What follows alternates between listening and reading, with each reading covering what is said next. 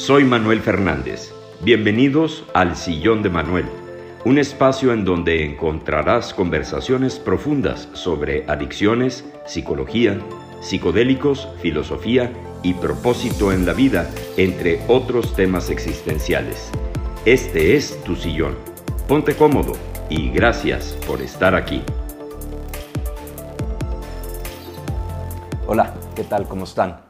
Bienvenidos a este podcast del Sillón de Manuel. Mi nombre es Manuel Fernández. Quisiera platicar un poco con ustedes acerca de las relaciones de amor y cómo se relacionan con autoestima. Nos han indicado que cuando estamos buscando el amor fuera de nosotros, estamos en esta necesidad de encontrar a nuestra alma gemela pero la realidad es de que el alma gemela no es otra cosa más que nuestra relación con nosotros mismos, con nuestro ser. Si no, vamos a estar en esta búsqueda constante de que otra persona nos complete. Es como quedar atrapados en una codependencia universal, en donde pensamos que todo lo que nos puede integrar y nos puede completar está fuera de nosotros. Por eso es tan complicado el término de la autoestima, aunque pareciera ser fácil. Eh, te dicen, no, bueno, es que esta persona tiene una gran autoestima porque tiene mucho dinero, o tiene unos carros eh, muy elegantes, o tiene joyas muy, muy caras, porque está buscando esa persona lograr su autoestima fuera de sí misma. Y qué difícil es entonces echarnos luz, iluminar esas áreas que están muy escondidas por la mente, pensando que solamente otra persona es la que nos puede integrar en la vida o la que nos puede completar. Esto va a provocar un problema importantísimo porque, como todos sabemos, la vida no es estática, sino que todo cambia y todo evoluciona. Creo yo que una buena forma de poder encontrar este estado de equilibrio en donde nos concentramos en nosotros mismos como nuestra propia pareja y no enamorarnos de alguien, sino enamorarnos de nosotros mismos, implica un estado de concentración y de quietud y de silencio en donde podemos encontrar nuestras propias respuestas en la conciencia. Quiero compartir con ustedes algunos párrafos de un libro que a mí me marcó mucho que se llama The Christ Within, el Cristo en nosotros de Pamela Cribe, una filósofa, una doctora holandesa que canaliza la energía crística del futuro de Yeshua ben Joseph, de Jesús como lo conocemos nosotros. Lo voy a leer, no me lo sé de memoria. Dice, todos nosotros tenemos un intenso deseo por el amor. Lo buscamos en relaciones con otras personas, pero también con el contacto o la conexión con la divinidad. Pero verdaderamente lo que estamos ansiando vive dentro de nosotros mismos. Es nuestra naturaleza divina, la parte de nosotros que nos otorga el amor incondicional y la alegría. Cuando tienes esta experiencia como parte de ti mismo, parece como si regresáramos a casa. Todo lo demás en tu vida se convierte en algo fácil, ligero y alegre. Eres uno contigo mismo o contigo misma y no necesitas nada fuera de ti para que te hagas sentir bien. Esto me llevó también a una reflexión de las etiquetas que nos pueden colocar otras personas. Generalmente esto viene de un condicionamiento desde la niñez que nos pueden decir si estás bien o estás mal. Entonces ya nos están calificando o para arriba o para abajo.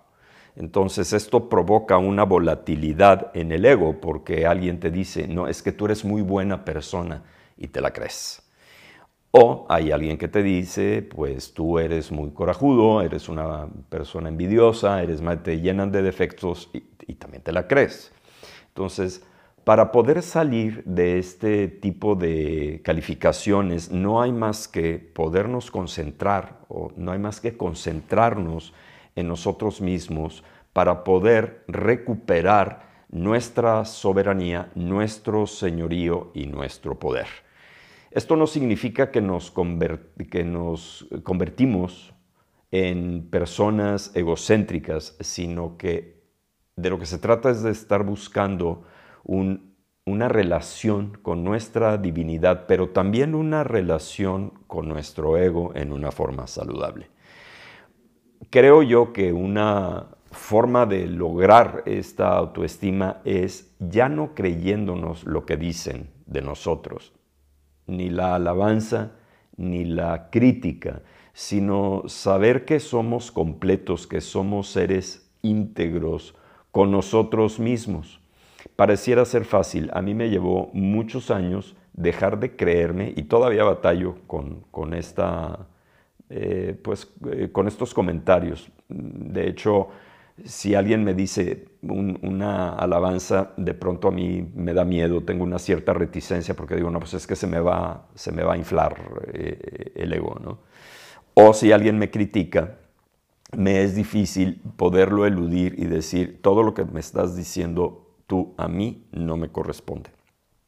De ahí la importancia de poder encontrar este amor propio del que habla Pamela Cribe y de entendernos que somos seres espirituales, que entendernos como seres espirituales que venimos a tener una experiencia humana, pero no podemos perder de vista que venimos a tener una experiencia humana con todos sus defectos, con, todas, eh, con todos los errores, con las buenas y con las malas. Tenemos que aceptar nuestra humanidad y aceptar nuestros defectos de carácter y verlos con compasión. A mí hace mucho me hablaban del niño interior y se me hacía un concepto muy difícil de integrar. Yo decía, bueno, ¿de qué se trata? esto de, ser un niño interior o de tener un niño interior y poder hacer contacto con él.